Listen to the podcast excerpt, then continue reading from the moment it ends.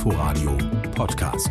Der macht doch mal hin, ich will Fußball gucken, ey, Mann. Leipzig Mann, gegen Mann. Leverkusen, Ja, jetzt beruhige dich. Äh. Okay. Und Action bitte. Aktion. Der RBB Sport präsentiert.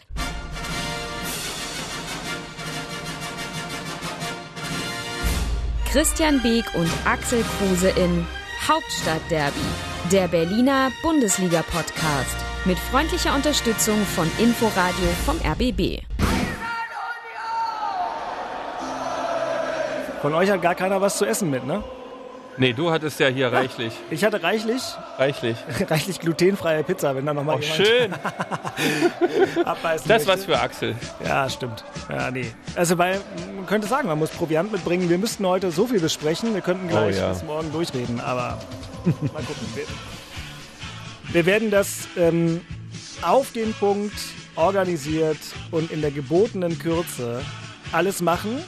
Herzlich willkommen zum Hauptstadt-Derby. Episode 24 ist im Printbereich, würde man sagen, druckfrisch, brühwarm, wie euer Sonntagmorgen-Kaffee heute hoffentlich war. Denn das Spiel des ersten FC Union gegen den VfL Wolfsburg ist mit einer 15-minütigen Verzögerung, aus Gründen, auf die wir vielleicht noch eingehen werden, aber dann doch inzwischen abgepfiffen. Es ist kurz vor vier am Sonntagnachmittag im RBB-Sendezentrum in der Masurenallee zu Berlin-Charlottenburg sitzen. Axel Kruse, guten Tag. Ali, hallo. Christian Beek. Grüßt euch. Und ich bin Dirk Walzdorf vom RBB Sport und ich habe genau eine neue Hose. ähm, Ausverkauf. Ja, ein muss paar den Zuschauern sagen, die 200-Dollar-Hose, ne? Sieht man halt, das ist ein Aber- teures Teil, oder? Ja, Ihr habt das 16. Monatsgehalt. gibt's Ja, ja, ja. die pra Praktikanten haben da Platin drauf bestickt. Weißt du? Das vierte Urlaubsgeld. Ja, danke. äh, was ich sagen wollte, ist, in der Hosentasche ist bisher nur eine Münze. Meistens habe ich mehr davon. Ähm, geht los. Wie immer. Ah. Komm, mach du. Ja, ich? Wer wählt? Kopf oder Zahl? Aki wählt. Zahl. Zahl.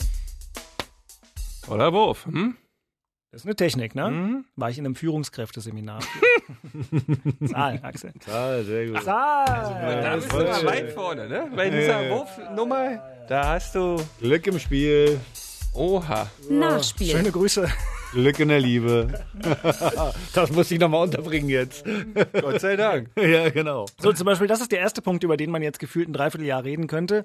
Der heitere Auftritt von Hertha BSC beim zu Recht so beliebten Ligakonkurrenten Fortuna Düsseldorf am Freitagabend. Ich bin ja vier Minuten zu spät reingekommen ins Spiel und dachte dann, mein Ticker ist kaputt, weil da stand es ja schon 0 zu 1, aber nicht schlimm, weil für alle, die später dazugekommen waren, hat Hertha dann ja sofort nachgelegt im negativen Sinne. Wir hören noch mal ganz kurz ein bisschen quer. Und Tor für die Fortuna. Es heißt 2 zu 0.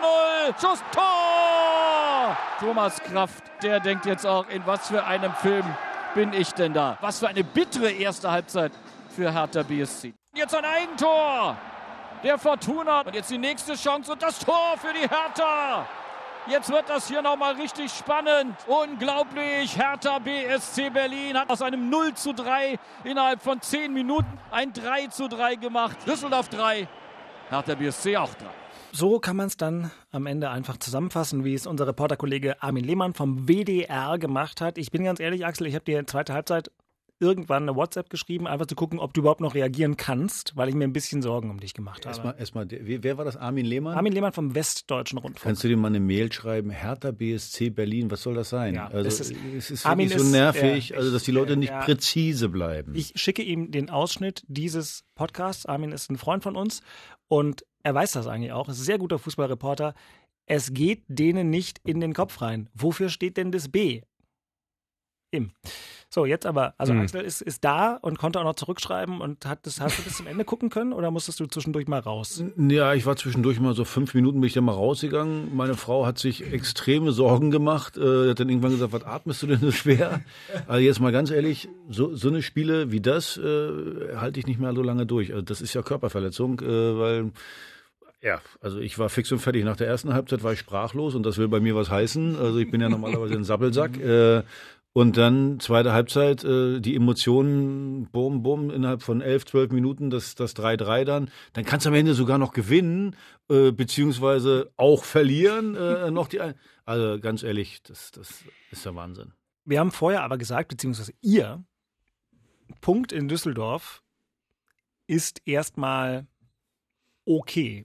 Also wäre okay zu dem Zeitpunkt. Du hast ja noch die, die wilde These aufgestellt, zu Null spielen wäre erstmal das Kernziel. Aber jetzt mal ganz ehrlich, Ja. wie kannst du, wie kannst du so ins Spiel gehen? Das wollte ich euch fragen. Also jetzt mal, äh, äh, äh, Luke Bacchio, äh, Entschuldigung, was für ein Arschwackler, der hat ja wirklich Potenzial nach vorne, aber der kann gut nur, nur gut spielen, wenn du schon 3-0 führst, wenn das Wetter schön ist, wenn der Rasen grün ist und von mir aus, wenn, wenn eine hübsche Brause an der Seite steht. Also Entschuldigung, was macht der denn beim 2-0 da?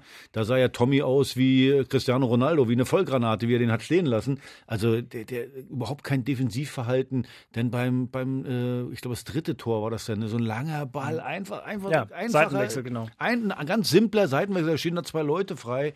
Also, wie du, ich habe keine Erklärung, wie du so eine erste Halbzeit dahinlegen kannst. Tut mir leid. Das, und ich habe auch kein Verständnis dafür.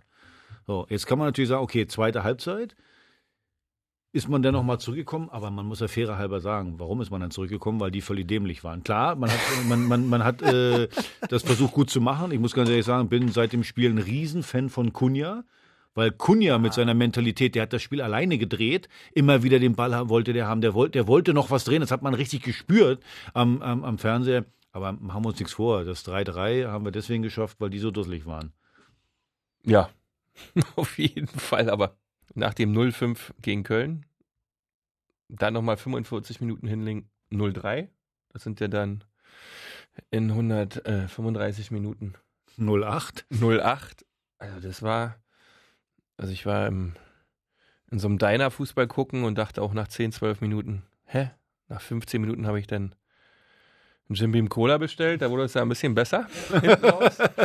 Aber es war, es war nicht zu glauben. Äh, die Herangehensweise war eigentlich das Erschütternde, wo du denkst, hä? Du musst doch jetzt deinen Fight abliefern, also dass so wenig Fight drin ist. Und dann aber zur zweiten Halbzeit dann wieder einer drin war. Ja, Kunja, das fand ich auch genauso, wie, wie der dann mal locht hat und versucht hat. Auch der Pole vorne, Piontek, richtig ausgesprochen. Bravo, Ja. bravo. Piontek, der hat ja auch immer an den Ketten gezerrt und der hat ja in der ersten Halbzeit auch Möglichkeiten gehabt. Sehr, sehr unglücklich, ne? Mhm. Aber der wollte unbedingt, da hast du jetzt nicht gesehen, dass er nun gar keine Lust mehr hat. Und dass sie das Spiel noch gedreht haben, klar, brauchst du nochmal einen Gegner, der mitspielt. Ich denke, das 1-3 hat alles auch zu dem Spiel gesagt. Der haut über den Ball und mit der Hand einen Ball ins Tor. Ja, eigentlich ist rote Karte und Elfmeter. es, es war ein kurioses Spiel und Hertha hat eigentlich zu sich selbst wieder zurückgefunden. Und wenn man um das Spiel herum, was davor in der Woche los war, auch danach und wie die Bank auch aussah und Alexander Nuri auch aussah, hat man der Mannschaft das einfach auch mal überlassen, dass die sich selbst regeln. Ja, Und das haben die eigentlich aus meiner Sicht dann in den zweiten 45 Minuten richtig gut gemacht. aber wie fandet ihr denn das, wie Alex Nuri aussah? Er war ja total, ich versuche das gerade wertfrei zu formulieren. Da. Also, Nee, der war passiv. Der Ja? war da. Und Er war hat's- passiv und hat ja auch gesagt, die entscheidenden Worte in der Halbzeit hat offenbar, wenn dann. Thomas Kraft gesprochen. Und muss man dann sagen, das ist halt so, wenn die so schrecklich spielen, dann äh, muss ein Ja. Trainer auch nicht mehr. Oder ich stelle mir, naja, es gibt viele andere er Trainer, hat das wissen wir, die würden da eben abgehen wie ein Zäpfchen und sagen, jetzt reißt euch mal zusammen. Er hat Glück gehabt, er hat den richtigen Weg gewählt. Also das weiß er vorher nicht. Da, da, das kannst du nicht, Mensch, in so, so einer Situation, was ist denn da richtig oder falsch? Der hat einen Weg gewählt, wo er gesagt hat, das muss die Mannschaft jetzt selbst mit sich ausmachen und klären. Das war scheinbar der richtige. Werden wir jetzt aber auch erst im nächsten Spiel wieder sehen, ob es wirklich so ist. Wollte ich gerade sagen, also das ist ja schwierig. Also ich sag mal ehrlich, du musst dir, wie, also ich war wie gesagt fix und fertig. Jetzt kann ich mir mal vorstellen, wie ging es dem eigentlich? Da, ich meine, du guckst dazu, deine Mannschaft spielt da wirklich desaströs, äh, geht gar nichts, also keine Zweikampf und nichts, gar nichts. Und dann in der Halbzeit, ich glaube, der, der wird genauso geschockt gewesen sein. Ich glaube nicht mal, dass es aktiv war, dass er ja sagt, ich la- überlasse das jetzt erstmal der Mannschaft. Also ich habe die Interviews auch gesehen von, von, von Nuri. Ja, der, der sah schon ziemlich äh, fertig aus. aus, ja, ja. Und ich glaube, ich, ich glaube, nach dem, was da am Mittwoch vorgefallen ist in der. Sportbild, das hat natürlich bei der Mannschaft auch was ausgelöst mit Nuri, muss man ja auch mal sagen. Ich meine, äh, Jürgen Klinsmann. Äh, Macht ja die äh, Analyse nicht alleine. ich Meinst glaube, das das, das, weißt du nicht, das weiß, man Weiß- nicht. ja, eben, Die, die Frage ist ja die, als Spieler, wenn du das liest und äh, da ist ein, der eine ist nicht mehr da und die anderen beiden, äh, Nuri und Nuri und äh, äh, Feldhoff, die sollen das jetzt regeln. So, da ist ja ein latentes Misstrauen da. Richtig. Und boah, das ist eine ganz, ganz fiese Nummer. Ja, ich fand auch das Interview, was unser gemeinsamer Freund Per Schellbrett, der ja Kapitän war an dem Tag, dann im Anschluss bei den Kollegen von der Zone gegeben hat, Habt ihr es noch gehört oder war das schon weg? Ich habe es gehört. War schon sehr distanziert. Na, er wurde auch auf den Trainer angesprochen und Peer ist lange dabei, sehr intelligent, hat das ja so ein bisschen umschifft, hat vielleicht auch gesagt, stimmt ja auch, das hat dann mit dem Trainer nichts zu tun, da geht es nur noch um die eigene Ehre und so weiter. Aber da war eine Distanz für mich spürbar. Normal. Naja, äh, ich Logisch. glaube, als Spieler, ich versuche ja immer eins. Mit dem, mit dem Blick von heute Sachen zu beurteilen, ist ja einfach. Ich muss mich aber versuchen, in die Zeit reinzuversetzen, wo ich selber 25, 26 oder 30 war. Wie habe ich denn da reagiert? Also wie hätte ich jetzt reagiert? Erstmal, äh, Jürgen Klinsmann geht einfach mal nach Hause, haut den Sack. Ja, schon allein, das ist ja schon mal peinlich. Jetzt habe ich aber den, den er geholt hat, seinen Co-Trainer äh, äh, und, und, und den Co-Co-Trainer, die sich jetzt auch nicht hundertprozentig jetzt äh, von Anfang an von Jürgen Klinsmann distanziert haben. Warum sollten sie auch? So, da bist du als Spieler ja erstmal vorsichtig. So, und dann kommt so eine Bombe raus, wie am Mittwoch in der, in der Sportbild, wo die Spieler beurteilt werden, wo Thomas Kraft hingestellt wird, er ist immer krank und was ich was, äh, äh, so. Also kritische Nummern, ja, da, da würde ich doch immer denken, der hat damit auch was zu tun. ich glaube nicht mal, dass der damit was zu tun hat. Ich glaube nicht, dass Alex Nuri mit dem Mist was zu tun hat. Da, da, ich weiß es nicht, aber ich glaube es nicht. Trotzdem, als Spieler denkst du immer, hm, der hängt da doch mit drin. Das ist Und eigentlich das jetzt, Grundproblem. jetzt sollst du als Spieler dem glauben, puh, Das ist das Grundproblem. weiß ich nicht. Also ich, ja, es ist, äh, Und das ist ähm, also harter. ob das übrigens jetzt die Ursache ist, warum du in der ersten. Halbzeit so, so, so, so schlecht spielst. Also nochmal, wenn ich sehe, gerade Del Rossun und Luke Bacchio, extrem talentierte Spieler nach vorne. Aber wenn die nicht begreifen, Fußball ist nicht nur nach vorne spielen, sondern ich muss erstmal stabil nach hinten stehen. Ich muss das erstmal ein bisschen äh, nach hinten hinkriegen, weil so viele Tore kannst du ja vorne gar nicht schießen, wie du hinten reinkriegst mit den beiden. So. Also, das glaube ich jetzt hat jetzt nicht wirklich was mit dem Trainer zu tun. Ist lustig, weil er hat ja auch im Prinzip mit einer Ausnahme, wenn er jetzt noch ähm, Klünter draußen gelassen hätte und irgendwie bei den anderen was gedreht hätte und Platte reingebracht hätte, hat er genauso aufgestellt wie ihr. Ihr sagt auch mal Vedo und vielleicht Kalu, aber eigentlich war der Konsens letzte Mal auf Viererkette. So Typen wie Schellbrett und Darida müssen spielen und dann Christian hatte ganz klar gesagt, und vorne musst du die ganz schnellen spielen lassen. Eigentlich hat Nuri fast genauso aufgestellt, wie ihr das wolltet, bis auf das Herauslassen von Platte, was man sagen kann beim 2 zu 0. Das wäre mit Plattenhardt so nicht gefallen. Wahrscheinlich. Ich hätte, ich hätte zwei Aber- Sachen nicht gemacht. Also Platte, äh, Platte wäre bei mir drin gewesen, Ja. äh, ist immer bei mir drin. Und aber das ist nur, weil ich gesagt hätte, in der ersten Halbzeit erstmal eine, eine Nummer defensiver, hätte ich wahrscheinlich Maxi Mittelstädt für Del Rosso spielen lassen. Luke Bacchio hätte ich auch spielen lassen. Weil natürlich, äh, der in Düsseldorf, der hat viel Qualität und du hoffst ja dann auch immer, dass der endlich mal auch äh, äh, richtig abliefert. Aber dass der denn äh, gerade defensiv so desaströs äh, performt, also Entschuldigung, das, das, das geht ja mal gar nicht. Aber nochmal, das jetzt auf den Trainer zu schieben, ist mir zu einfach. So, und man hat übrigens gesehen in der zweiten Halbzeit, wenn die Mannschaft das Ding dann mal in die Hand nimmt und äh, äh, dann auch mal zeigt, hey, wir wollen uns hier nicht abschlachten lassen. Und jeder Einzelne versucht dann mal, also gerade das Beispiel nochmal Kunja. Guckt euch das bitte alle nochmal an. Der Kunja, der hat sich hinten den Ball geholt, der war an der Seite, der hat ge ge gezerrt an den Ketten. Also das ist Mentalität, das will ich sehen. Und dass du dann natürlich so belohnt wirst, na gut, das passiert jetzt auch nicht äh, äh, jedes Mal, aber egal. So, da kann ich dann sagen, wenn der nach Hause geht, kann er sagen, okay, ich habe jetzt zwar 3-0 verloren, aber ich habe auf jeden Fall das, ich habe alles gegeben. Bei den anderen beiden, also, Entschuldigung, Aber super interessant ist ja die Frage, die du schon angesprochen hast, aus der Spielerperspektive. Wie gut kann ein Spieler von Hertha BSC mit dem jetzt gerade vorhandenen Trainerstab noch arbeiten? Das ist eine offene Frage. Das, das hängt von den Typen ab. Also jetzt mal so, ich persönlich, ja, ich war doch ne, ich war auch eine Zecke. Wenn ich nicht gespielt habe, äh, habe ich auch rumgepestet. So ist ja klar. Jetzt äh, äh, kommt eben dazu, dass man, wenn man, wenn man seine Meinung hat über, über Jürgen Klinsmann und jetzt kommt noch alles, was da in den Zeitungen stand, noch mit dazu. Ich glaube, ich hätte als Spieler, ich wäre aus der Nummer auch nicht mehr rausgekommen. Zumindestens hätte ich mit dem auch nicht, wahrscheinlich hätte ich mit dem gar nicht mehr geredet. So, das heißt, die Jungs sind ja heute ein bisschen anders. Jetzt muss ich natürlich beobachten, wie, wie, wie, wie, tickt diese Truppe. So, und das ist, glaube ich, die Aufgabe von Michael Preetz, da äh, äh, reinzuhören, zu gucken, was geht, was nicht. So, aber am Ende nochmal, als Spieler müsstest du das eigentlich, und das ist jetzt wieder das Gequatsche aus der heutigen Perspektive, müsstest du eigentlich sagen, ey, ich bin Profi genug, ich mache das professionell, äh, ich muss gucken, dass mein Verein nicht absteigt, dafür kriege ich Geld. So, und das ist eigentlich egal, da kann ich auch draußen eine Fahnenstange hinstellen, das ist völlig wurscht. Ja, die Was dann noch hinzukommt, finde ich, dass die persönliche Reputation dann doch über allem steht. Ne? Und du dir nicht zu lange erlauben darfst, äh, dich hängen zu lassen, weil der Trainer dir jetzt nicht gefällt. Weil darum geht es im Fußball am Ende des Tages nicht. Ja, und ich glaube, das ist dann nach wie vor heute auch die Herangehensweise dass du relativ schnell diese Probleme abhakst. Äh, umso länger die her sind, umso weiter sind sie weg. Und dann wird halt nur noch agiert im Fußball selbst und für das Spiel selbst und für das Spiel am Wochenende. Und dann ist halt wieder entscheidend, wer spielt und wer spielt nicht und wie spielen wir dann, was für Punkte gibt's. Und dann wird es wieder relativ schnell neu bewertet, es sei denn, so ein Team wäre schon seit fünf, sechs, sieben Jahren zusammen und dann entsteht da so ein Vertrauensbruch. Aber die kennen sich ja auch alle erst seit drei Monaten. Äh, und daher glaube ich, dass da die persönliche Reputation bei jedem Einzelnen noch noch viel, viel weiter oben steht und über dem steht, um dann gemeinsam auch zu funktionieren. Also die letzten 45 Minuten, wenn wir das jetzt wieder haben im Heimspiel, dann ist das erstmal ein Weg, wo Hertha nicht absteigen wird und darum geht es ja jetzt erstmal. Ja, absolut. So, dann gucken wir doch mal zum ersten FC Union. Spiel ist gerade vorbei. Tor für den ersten FC Union und jetzt steht das Stadion an der alten Försterei Kopf, denn die Köpenicker führen mit 1 zu 0 gegen den VfL Wolfsburg. Es war wieder mal eine Standardsituation, nachdem von den Unionern lange Zeit gar nichts zu sehen war in dieser Partie. Christopher Trimmel schlug den Ball an den zweiten Pfosten und am Fünfer stieg Sebastian Andersson, Unions Top-Torjäger, hoch war vor dem Torhüter Kron Castells am Ball und köpfte die Kugel dann ins Tor und gibt den Freistoß jetzt von Christopher Trimmel, der ja schon sechs Tore vorbereitet hat, heute seinen siebten Assist gegeben hat. Freistoß Fanke kommt rein und da ist das Tor durch Marvin Friedrich mit dem Kopf. Christopher Trimmel findet wieder mal einen seiner langen Spieler und aus fünf Metern mit dem Kopfball ins lange Eck. Marvin Friedrich erzielt das 2 zu 0.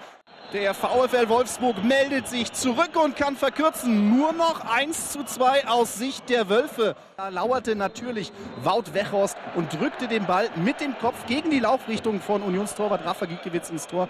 Ein durchaus gerechtes Unentschieden am Ende zwischen dem ersten FC Union und dem VfL Wolfsburg. Ich würde sagen, wenn wir mal das eine Thema, was da noch kommt, nämlich mit der Spielunterbrechung kurz außen vor lassen, rein fußballerisch war es etwas unterhaltsamer als wir letzte Woche antizipiert haben, zumindest teilweise.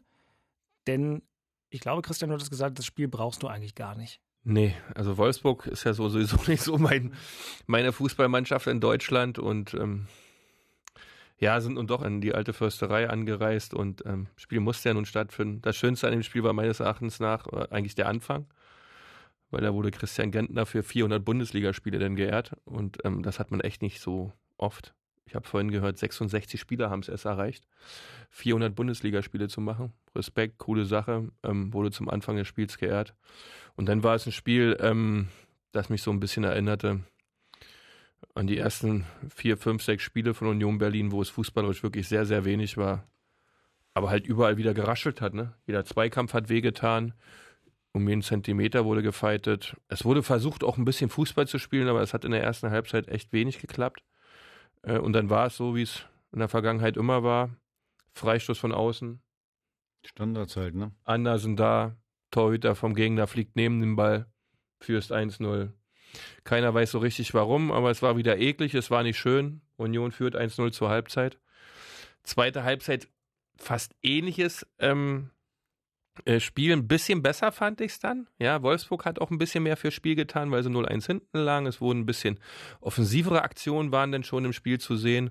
Aber dann wieder ein Standard, wieder schlecht verteidigt von Wolfsburg, Innenbahn freigegeben. Friedrich macht einen rein, 2-0. Und dann haben eigentlich alle gedacht, okay, das wird ein schöner Dreier, ja, ähm, sicheres Spielchen. Und dann kam es doch anders dass die Wolfsburger der Nummer einen Ticken nach, nachgesetzt haben, einen Ticken intensiver im Spiel waren, sich ein und andere Mal eine Möglichkeit rausgespielt haben. 2-1, 2-2. Ja, dann am Ende für so einen Kick verdienten Punkt mitgenommen, Abstände nach hinten zum Relegationsplatz so gelassen. Man hat jetzt 30 Punkte, ist komplett im Soll. Hatte mal wieder so eine Phase, wo man dann hinten raus zwei Buden kriegt. Aber alles in Ordnung. Ja, Solide Mannschaftsdurchschnitt. Darfst du auch nicht vergessen. Punkt also geholt. Wolfsburg, Fertig. Wolfsburg hat auch extrem individuelle Qualität, ne, muss man ja mal, mal sagen. Gute Mannschaft. Ja, absolut. Ich finde, und von daher ähm, muss man mal mit leben, dass man einen Punkt, ja. einen Punkt mitnimmt. Und du hast ja gerade was gesagt. 30 Punkte. Ja. Nach drei, Im Soll, sagt er. Also ja, ja, nach 23 also spektakulär. Soll. Was haben wir? 24. Spieltag oder 23? Richtig. 24, 24. 24 Spieltage und 30 Punkte. Kann man nur sagen, Respekt. Hast du übrigens gerade Gente angesprochen, muss man ja wirklich mal sagen. Krass, Da ne? haben ja auch ganz viele, ah, so einen alten Gentner hier holen, ist ja mit Stuttgart abgestiegen und so. Da siehst du mal, die 400 Spiele machst du nicht einfach mal so. Kann ich auch nur sagen, Hut ab. Ich weiß gar nicht, hat der noch einen Vertrag für nächstes Jahr? Nee, der hat, glaube ich, nur bis Sommer oder haben die noch verlängert? Keine Ahnung. Weiß nicht. Hm. Aber werden sie wahrscheinlich, denke ich mal, verlängern. Oder er verlängert sich wieder mit Spielen, was ja keinem erzählt wird, was ja immer. Naja, wie alt ist er? 34. 34, wie seine Rückennummer. Oh, ja, wie der ist Spieler fit. musste behalten. Ja, Er ja. ist topfit. Der war auch in der Woche zu, zu lesen in der Zeitung. Er ist immer eine Stunde früher da, bleibt immer eine Stunde länger. Also all das, was Er hat da doch noch gar ne? keinen Bock über 400 Spiele und Ende und so. Wir haben mit dem ein nettes Interview gemacht und Ganz intelligenter Bursche. Fotos gezeigt, äh, so Top. durch die Zeit mit den verschiedenen. Frisuren, was man immer so mag. Und man merkte aber übers Nach, über, über, über Ende hat er noch gar keine Lust zu reden. Der ist so Das, topfit. Geile ist wirklich, der, hat, der ist ja zweimal deutscher Meister Genau. geworden. Und zwar nicht mit Bayern München, Richtig. mit Stuttgart und Wolfsburg. Da, da genau. glaube ich, gibt es gar keinen anderen, der, der, der das noch hingekriegt hat. Also deutscher Meister auch. wirst du ja nur, wenn, wenn du bei Bayern spielst. Oder vielleicht bei Dortmund irgendwann mal vor zehn Jahren. Äh, also von daher. Was ich bemerkenswert finde auch bei ihm, dass er diese, diese, diese Spielintelligenz hat, ne? also dieses Sehen, dieses Wissen und dass er auch schnell ist noch, ne? dass er in Mhm. diesen Bewegungen oder in diesen Räumen, wo es wichtig ist, schnell dran zu sein und einen Gegner wirklich zu attackieren und die, die Spielfortsetzung zu unterbrechen, das macht er richtig gut, top. Also manche haben ja im Alter so ein bisschen Schnelligkeits- und Konditionsprobleme, aber der, Mal, Respekt. bei der Spielweise von Union, jetzt gerade defensiv, brauchst du jetzt nicht wie, wirklich viel Schnelligkeit. Da brauchst du vielleicht Handlungsschnelligkeit, weil ich meine, Ja. die stehen so kompakt eng äh, hinten drin, äh, da muss jetzt nicht besonders schnell sein. Wie gesagt, handlungsschnell ja. sehr weit vor, ne? also aber auch heute wieder in vielen Szenen, wo sie mit der Abwehr dann schon an der Mittellinie direkt aber eng halt, ne? Ja, ganz, ganz eng, eng alles äh, äh, so und da, halt da, da hast du immer drei, vier Meter nach da, drei, vier Meter nach da. Richtig. Mehr hast du ja gar Mehr nicht. darfst du denn auch in dem Alter Genau, ja, das hast du ja gesehen, wenn es mal ein bisschen weiter auseinander ist, so wie bei Subotic, wenn, wenn mit einmal Subotic als Linksverteidiger rumläuft, dann siehst du auch, wie schnell, wie schnell der mal ausgespielt wird. Ja, genau. Ich kann mich erinnern. Christian, weißt du eigentlich, wie viele Bundesligaspiele du gemacht hast? Tja, ich bin echt so, so, so mit diesen Statistiknummern habe ich es nie gehabt. Weiß ich nicht. Du wirst es mir gleich erzählen. 79? Äh, Bei dir ist es schwieriger zu googeln als bei Axel. 79. Stimmt Bestimmt. Kann sein. Kommt, Ja. kommt gut hin. Axel, weißt du, wie viel Kommt du gut hast? hin. Also nur mal, um es ins Verhältnis zu rücken, äh, Gente mit 400, du 141. Kommt auch hin, oder? Also Ja. jetzt hier so schnell nebenbei gut. Ich habe 79, stimmt. Ich hatte auch acht Knie-OPs. Ich habe mein erstes Bundesligaspiel erst mal gemacht mit 22. Da war ich schon 22. auch. Ja, auch. Und weißt du, wann ich mein letztes gemacht habe? 23 bei Hansa. So, weißt du, wann ich mein letztes gemacht habe? Habe ich nämlich schon aufgehört. Mit 30. Ah, siehst du, Christian, bei dir habe ich doch vergessen, dass du ja schon 14 für Hansa Rostock gemacht hast. Mhm. Genau. Wie alt warst du denn da? Fünf? Nee, 23 oder sowas war das. Und dann habe ich mit äh, Leistenbruch links und rechts anderthalb Jahre gespielt. Natürlich. Ich hatte immer was. Ich hatte immer was, war kaputt. Irgendwas war immer. Ja. Beke, guck mal. Opi Aki hat sogar noch 50 DDR-Oberligaspiele. Ich habe nur vier, wenn ich das richtig in Erinnerung habe. Du bist, Aber ist geil. bist ja ein junger Kerl. DDR-Oberliga hast du vier für Stahlbrandenburg. Ja, ich habe 50 für Hansa. Also du darfst trotzdem weiterhin äh, Axel zu mir sagen. ne? Und äh, steht da auch, dass ich Spartakiade-Sieger war? Weil es war. Warst du das auch, 1986? Axel? Hast du auch irgendwas? Kreisspartakiade mehrmals gewonnen. äh, ja, ja. Hallo, was gibt's denn da zu lachen? Urkunde für gutes Lernen gekriegt, alles sowas. Ja, also das muss man doch alles mal ein. Also mal bitte, was lacht ihr denn darüber? Was soll denn das? Hashtag Urkunde für gutes Lernen. Urkunde für gutes Lernen. Ist das Urkunde für gutes Lernen. Was gibt's da zu lachen? Habt ihr eine Meise? Das Westberliner Kind lacht sich tot. Das Fahrerskind. Ja, genau. Ja, ja. Ja, ja. Urkunde für gutes Lernen. Mal gucken, ob es die heute am Ende des. Eigentlich würde ich jetzt gerne die ganze Zeit darüber reden, aber geht ja nicht. Äh, es geht ja nicht. Und damit wir die schwierigen Dinge direkt hinter uns bringen, lass uns doch mal auf die Szene gucken, die heute dazu geführt hat, dass beim ersten FC Union, weil wir können es ja einfach auch auf unsere Region herunterbrechen, wie wir im Journalismus so gerne sagen, dazu geführt hat, dass äh, in der ersten Halbzeit das Spiel für 15 Minuten unterbrochen war. Also, für die, die es noch nicht gesehen haben, und das Spiel kam ja auch nur im blöden Pay-TV, kann euch nochmal zitieren, was da passierte. In der Kurve wurde ein Spruchband ausgerollt auf der Waldseite. 2017 Kollektivstrafen abgeschafft und hopp hofiert und zwei Schritte zurück gemacht und darunter dann Punkt, Punkt, Punkt, dich DFB. Das war das erste, daraufhin wurde das Spiel unterbrochen. Dann später noch ein Porträt von Dietmar Hopp und darunter das Wort, was an diesem Wochenende in verschiedenen Stadien auch so auf Plakate gemalt wurde, will ich auch nicht sagen, weil ich diese Wortwahl, völlig egal von wem und in welchem Zusammenhang, grundsätzlich ablehne. Das ist meine persönliche Meinung. Trotzdem müssen wir da kurz drüber reden, denn dieser 29. Februar, also gestern, geht jetzt ja irgendwie in die Bundesliga-Geschichte ein für vor allem das, was da beim Kick Hoffenheim gegen Bayern passiert ist. Äh, wir haben vorher schon ein kleines bisschen drüber geredet. Axel, du hast eigentlich eine sehr klare Meinung zu der ganzen Nummer. Ja, es gibt ja ganz viele Diskussionen jetzt darüber, äh, ja, warum jetzt gerade da, warum jetzt gerade bei Dietmar Hopp und warum vorher nicht. Ich will mich an dieser Diskussion nicht beteiligen. Mhm. Entschuldigung, ein Fußballstadion ist kein rechtsfreier Raum. Da gibt es ganz klare Regeln. Und äh, ein Plakat von Dietmar Hopp hochzuhängen äh, äh, mit, mit im Fadenkreuz ist Aufruf zur Gewalt. So, und äh, äh ihn als Hurensohn zu bezeichnen, ist äh, eine Beleidigung. Es ist alles justiziabel. Und wir müssen irgendwann mal überlegen, wie wollen wir einfach weitermachen. Und ich finde, diese Drei-Stufen-Regel finde ich nicht schlecht. Wir müssen uns alle zusammen überlegen, was können wir jetzt eigentlich machen, dass das alles nicht mehr vorkommt. Das ist für mich asozial, tut mir einfach leid. So, ich, und ich habe null Verständnis für diese Form der Kritik. Ich, wie gesagt, für Kritik bin ich immer zu haben und man, man, man kann den DFB kritisieren, man kann das äh, ganze Konstrukt kritisieren, äh, äh ob es bei Hoffenheim ist oder bei RB Leipzig oder bei, äh, bei auch Wolfsburg, die jetzt gegen Union gespielt kann man alles kritisieren. Aber nochmal, nicht in der Form. Das geht so nicht. Und wir müssen, wie gesagt, uns alle irgendwie überlegen, wie kriegen wir das aus den Stadien verbannt.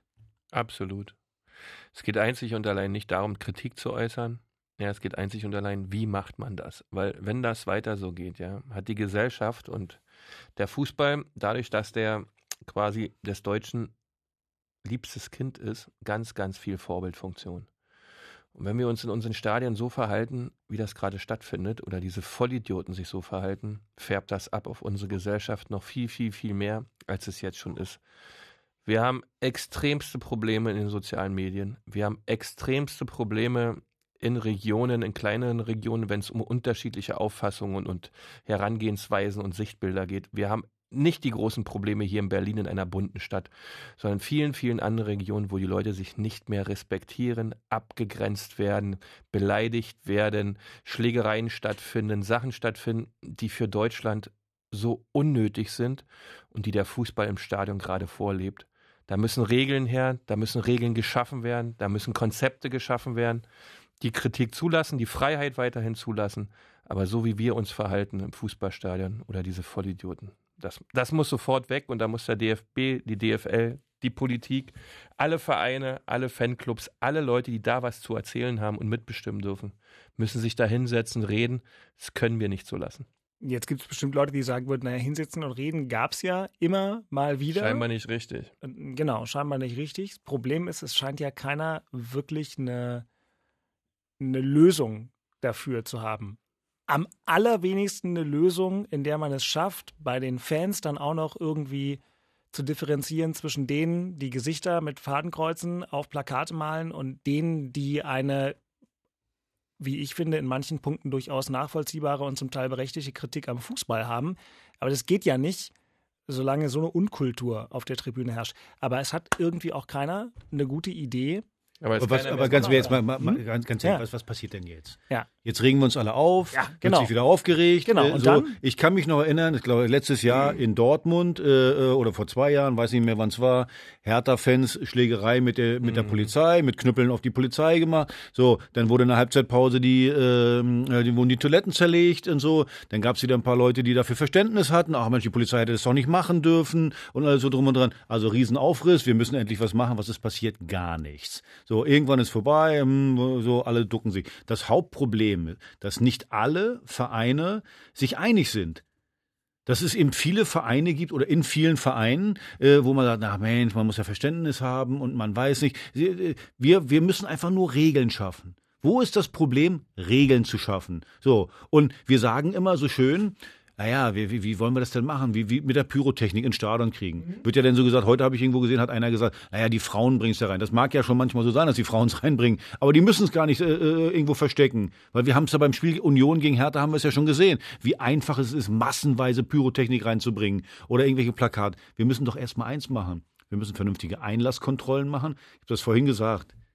Ich war beim Super Bowl äh, äh, dieses Jahr. Ich habe übrigens drei Minuten gebraucht, bis ich im Stadion war. Mhm. Aber die Kontrollen, glaub mir eins, da hätte ich nichts mit reinbringen Wie können. viele Leute waren da zu Besuch? Äh, 70.000 Leute. 70.000. Geht alles. So. Und das wurde kontrolliert, das war wie am Flughafen. Aber ich habe genau drei Minuten gebraucht, weil man natürlich 30 von diesen Scannern aufgebaut hatte. Äh, so, weil man es konnte. So, ich habe doch als normaler Zuschauer, habe ich doch wohl ein Anrecht darauf, dass ich, wenn ich ins Stadion gehe, dass ich, ich bin mir ziemlich sicher, dass da nichts reingeschmuggelt wird. So, demnächst, wie gesagt, äh, nimmt einer eine Kanone mit. Ja, genau, wunderbar. So, das kann doch alles nicht wahr sein, dass immer gesagt, ja, wir können das nicht regeln. So, ja, wir können auf jeden Fall erstmal kontrollieren. Und dann müssen wir uns erstmal alle, alle einig sein, das ist dass, das, Grundproblem. dass, äh, äh, dass wir sagen, Pyrotechnik ist nicht erlaubt, also machen wir es nicht. Und im Stadion Kritik, no- nochmal, äh, berechtigte Kritik ist das eine, aber so eine asozialen Nummern geht gar nicht. Und darüber müssen wir uns erstmal einig werden und nicht relativieren, beschwichtigen und sagen, äh, bla bla. So, weil nämlich genau das ist so. Wenn man mal guckt, fragt doch mal nach bei der DFL. Naja, gerade bei Union ist ja auch, also in, in allen Vereinen übrigens, da war Rummenigge stand unten und äh, äh, Max Eberl ist in die Kurve gegangen. Wo war eigentlich euer Präsident? Wo war denn der eigentlich? Der hat oben wieder gestanden, nichts gemacht. So, ich habe ja mal eine gute Idee. Ich meine, das war doch heute, das war doch er heute, ja- er selber auch nicht in den Griff gekriegt. äh, es war doch heute, äh, das war doch abzusehen. Es war doch abzusehen, dass das heute passiert, nach dem, was gestern los war, richtig? Damit war zumindest durchaus Also zu zu rechnen, dass da noch was 100% kommt. Mit der, mit der, mit der Ultramentalität, ähm, äh, die Union Berlin hat, musstest du zu 99,9 Prozent damit rechnen, dass dort zum Thema Kollektivstrafen im Fanblock von Union Berlin was stattfindet. So, aber wieso stelle ich mich denn, 100%? vor- wieso stelle ich mich nicht vor dem Spiel, vor diesem Block als Präsident oder von mir aus wer auch immer und sage, übrigens, sollte hier ein Fadenkreuz äh, mit Dietmar Hopp drin äh, äh, hochgehalten werden oder Hurensohn von Dietmar Hopp, dann geht die komplette Mannschaft vom Feld. Na, dann bin ich doch mal gespannt, was dann passiert. Passiert ja auch nicht. Deswegen wird wieder aufgeregt, alle drum und dran, aber die Vereine haben sich jahrelang mit den Ultras ins Bett gelegt Das ist so, das Problem. und jetzt werden sie es nicht mehr los. Punkt. die Verflechtungen, die da vorhanden sind, um, um Machtverhältnisse in Fußballstrukturen zu behalten, das ist das Grundproblem.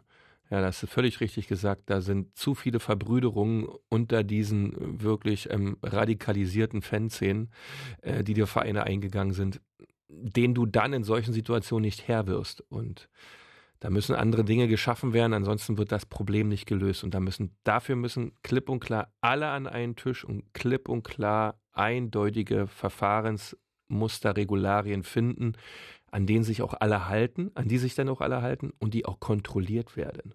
Ja, du kannst dich ja wieder hinsetzen, wir reden, machen, tun. Am Ende Kontrolle findet nicht statt. Es wird ein bisschen ruhiger, sechs, neun Monate und dann haben wir im elften Monat wieder ein Thema. Hast du, hast du gerade eben gesehen, bei dem Spiel Union gegen, Äh, gegen Wolfsburg, da werden die Plakate hochgegangen, dann gehen die Spieler in die Kurve und übrigens dann steht ein Fanvertreter, also der Einpeitscher, der steht, an der, Wer- der steht an der Werbebande. Ja. So, ja, ich, genau. Also die, die, die, diese Leute, diese äh, wenigen Leute kriegen Rechte, wo ich sage, mit welcher Begründung? Mit welcher Begründung steht der an der Werbebande da? Das kann doch wohl gar nicht wahr sein.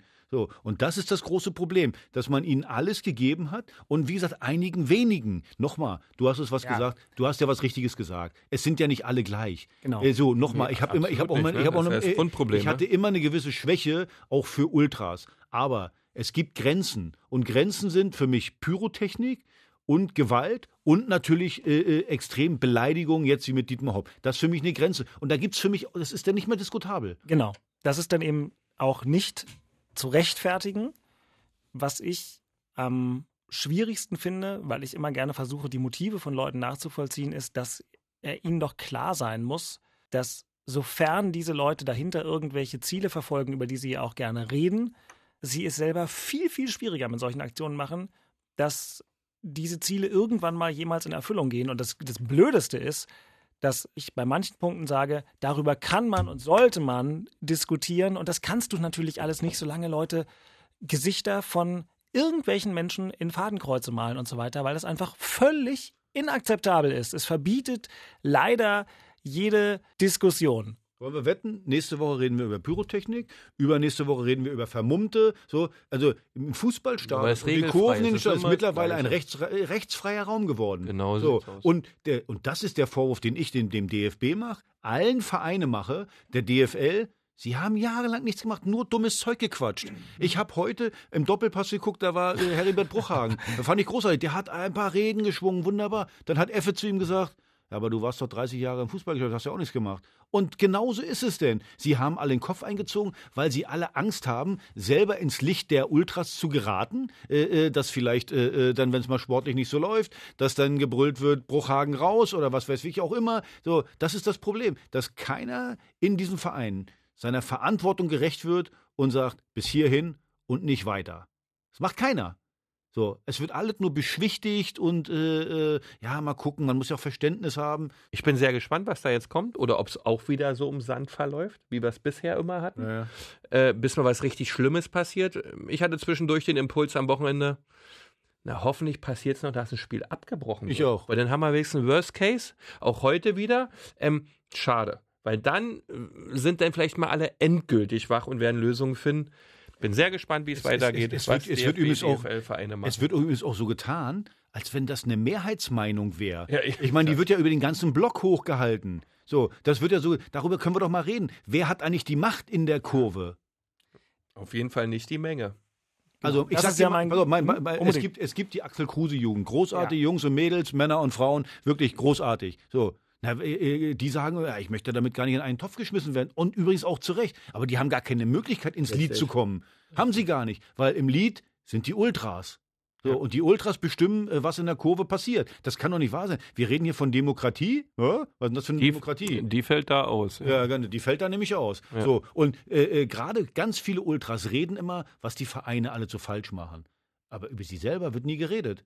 Da wird nie drüber geredet. So, also die wollen, die wollen mitsprechen, sie wollen mit den Vereinsvertretern sprechen, wollen die Vereinsvertreter auch, äh, äh, sag mal, wollen denen sagen, was sie zu machen haben, aber sie selber reflektieren gar nicht. So. Und deswegen, nochmal, wir haben der Punkt jetzt mit Dietmar Hopp, ich fand noch viel schlimmer. Erinnert euch mal alle an Paul Keuter hier. Hm? Mitglied der Geschäftsführung von der genau. BSC. Ja. ja. dass diese, ja. dieses äh, Ding mit dem Fadenkreuz hängt jedes Mal in der, in der Kurve da, wird jedes Mal hochgehalten. So, Keuter wird beleidigt. Der wurde zu Hause besucht.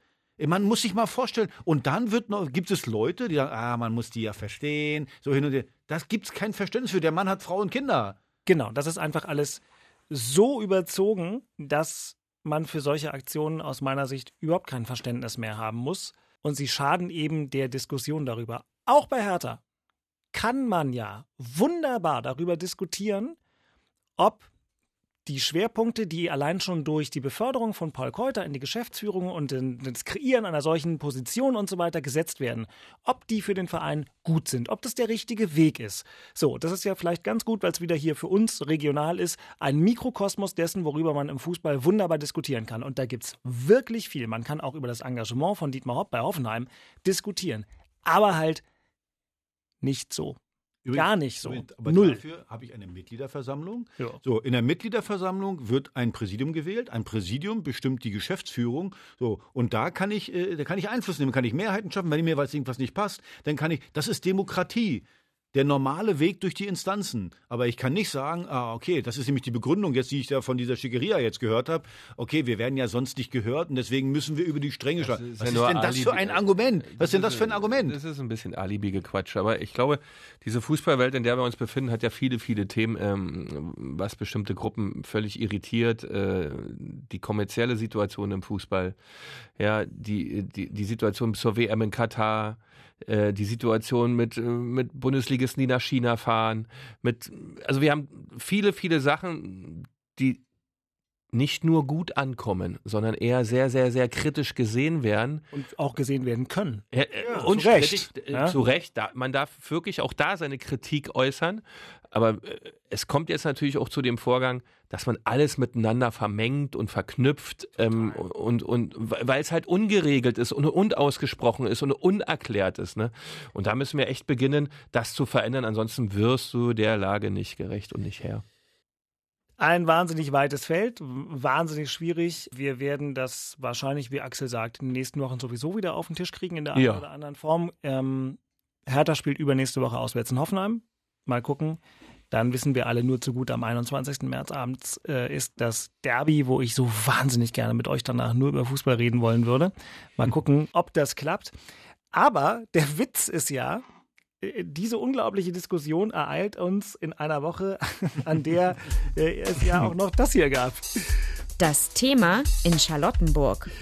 Ich habe überlegt, wir haben uns am Dienstag getroffen, weil Union Montag gespielt hat. Zeichne den Podcast auf.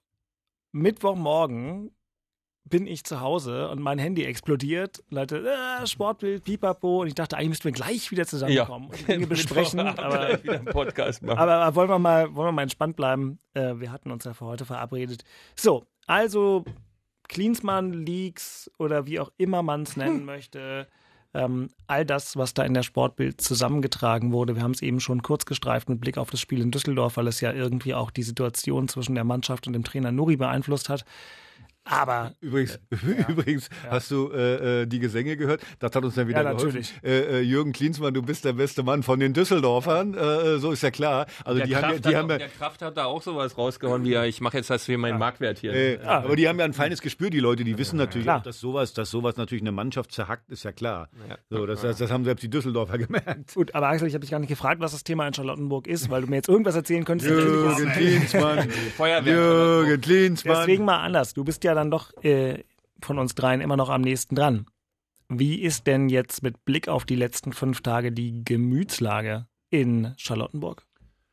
Ja, also, also es war ja schon schlimm genug, sein, äh, sein Rücktritt mit den ganzen Begleiterscheinungen, das war schon schlimm genug. Ich hätte mir eigentlich nicht vorstellen können, dass der noch mal einen dass du das nochmal toppen kannst. Also ich bleib dabei. Ich glaube, diese Nummer von Jürgen Klinsmann kannst du nur medizinisch erklären, weil das ist einfach, das ist, für mich ist das krank, tut mir leid. Also, also ja, ich, also ich kann es einfach nicht glauben, wie man, wie man auf so eine Idee kommen kann. Das ist so ein, so ein pubertierender Kindergartenbesucher, der nicht richtig abgestillt wurde. also ich habe das nicht richtig verstanden, wie man auf sowas kommt. Also dass man nach, nach einem Rücktritt oder nach einer Entlassung und dass man da ein bisschen enttäuscht ist, alles gut und dass man da mal so ein bisschen provoziert, das kennen wir ja alles. Aber das ist ja neben jedem, was man irgendwie mit, mit Ehre auch zu tun hat. Ja, man fängt doch nicht an, wenn man irgendwo weggeht und schmeißt so mit allem um sich. Vor allem für was? Also ich, das ist ja echt schade, dass mein WM-Idol von 1990 jetzt nicht mehr mein WM-Idol ist. Wer hat es denn der Sportbild gegeben? Ja, aber wie hat Matze Knob hat gesagt, natürlich hat der Jürgen Klinsmann das nicht der Sportbild gegeben, sondern er hat es einem Freund gegeben und der hat es der Sportbild gegeben. Er hat, es hat ja auch ein Freund von ihm oder ein Assistent oder was auch immer äh, verfasst oder geschrieben. Also weiß man nicht genau. Ich glaube, Jürgen Klinsmann hat das in sein Handy rein diktiert und irgendjemand hat das dann Roland runtergeschrieben. Eitel ist ein Medienberater. Also wenn äh, der das geschrieben nee, der äh, kann das nicht geschrieben haben. Da waren auch ja, Rechtschreibfehler das drin. glaubst du einfach mal so. Also äh, Ey, Aber das ist eine orthografische Herleitung. Toller Medienberaterweg finde. Ja, also, top. Man kann sich, man kann sich auch ein paar Sachen zusammenreimen, wenn man Ja. da sieht, wer da im Lied ist bei, ähm, äh, bei der Sportbild, nämlich Thorsten Rumpf, äh, der Alles die klar. letzten Interviews gemacht hat über mit Jürgen Klinsmann 2017 und immer Geschichten äh, da macht. Ja, sind immer die dann gleichen. kann man sich das alles so ein bisschen zusammenreimen. Und äh, ja, also Jürgen Klinsmann wird es nicht persönlich weitergehen. Davon gehe ich mal aus, aber natürlich äh, äh, seine Seite. Und, äh, Weil es ihn ja auch zerstört. Weit, noch weiter, als es ohnehin schon war. In also er hat die. Also er ja Veröffentlichung nicht mal auf jeden Fuß- Fall nicht abgelehnt. TV-Experte. Ja, ja. das wüssten genau. wir das schon. Das spricht vielleicht auch ein bisschen für eure These der, der, der schwer nachvollziehbaren Strategie äh, seinerseits, weil das ist ja Da völlig. gibt's keine, ja, da- genau, das ist da einfach nur, also Becker hat es ja richtig gesagt, das ist einfach so wie im Kindergarten. Mir hat einer meinen Kuchen im, im, im Sandkasten kaputt gemacht. Ich mache dem jetzt seinen Kuchen auch kaputt. Und also das trieft ja vor, vor, vor Vorwürfen und so ungefähr, auch den Prez hacke ich jetzt mal auch weg und so weiter. Da merkt man es ganz besonders. Und äh, ja, es ist einfach nur peinlich. Und ganz ehrlich, es lohnt sich auch gar nicht darüber weiter zu reden. Das Schlimme ist, dass, dass, dass diese Charakternummer, dass, dass er was erzählt, äh, meine Spieler, meine Jungs, und er muss ja wissen, was er damit äh, anrichtet. So, und das ist doch das Schlimme an der, an der ganzen Geschichte, dass man jetzt eine Situation hat innerhalb der Mannschaft, äh, innerhalb des, des, seiner Co-Trainer des Vereins. äh, äh, des Vereins. So und er erzählt was. Wie gesagt, das ich habe das immer noch im Ohr. Bin mit meinem Papa das erste Mal zu Hertha gegangen und, und zu Ehren meines Vaters. Mann, das sind Scheißausparolen, die der da rausgehauen hat. Also wenn man, wenn man nur ein bisschen Liebe zum Verein hat, nur ganz, ganz bisschen, dann macht man sowas nicht. Das tut mir leid. So, also mal unabhängig davon, dass es inhaltlich totaler Blödsinn ist, aber auch so macht man das einfach nicht. So, das, das ist einfach der Punkt. Tut mir leid. Du rührst halt damit auf, streust ja auch totale Unruhe, ja, und viele hinterfragen sich jetzt auch permanent, auch Michas Rolle wird ja dadurch ständig und permanent jetzt hinterfragt, weil so viele Internas nach draußen gelangen sind, ähm, was ja insgesamt für Hertha nicht gut ist. Selbst wenn jetzt Ruhe einkehrt, du bist ja bei der Neuausrichtung immer in diesem Thema gefangen. Ja. Dieses Gelabere nimmt ja jeder irgendwo mit und hört sich das an. Das wird jetzt, das wird ein paar Tage dauern, bis das verraucht ist. Äh, aber das macht man nicht. Also es, es ist immer der Erfolg, ne? wenn das funktioniert mit der Mannschaft, ist das alles wieder schnell weg. Ja? Wenn das schlechter läuft, sagen sie naja, hat der ja schon gesagt in seinem Tagebuch. Daher sind jetzt also ein paar Dreier hintereinander oder wenigstens äh, eine gute Saison zu Ende spielen, sicher die Liga halten, hilft dann, um, um so eine Scheiße dir nicht jeden Tag anhören zu müssen. Ne? Ja, bitter ist natürlich, weil es ja in den 417 Seiten teilweise ja auch relativ konkret ist. Ja, das ist das. Ja. Und dann man natürlich auch sagen könnte, es ist unglaublich, dass jemand sowas schreibt, auch mit welchem Ziel, weil das Ziel wirkt ja so wie eine komplette Übernahme des Vereins und das ist ja eigentlich adressiert in Richtung der Tenor Holding von Lars Windhorst. Jetzt wirkt es ja so, als ob jemand den Boden dafür bereitet, dass der Investor dort alles, was es bisher gab, wegkippt, rauskehrt und ganz neu anfängt. Und das muss ja auch das Verhältnis von Windhorst zu Hertha ein bisschen belasten, obwohl ich den Eindruck habe, im Rahmen dessen, wie es sein kann, machen sie es so gut, wie es geht. Aber es macht es echt alles nicht leichter.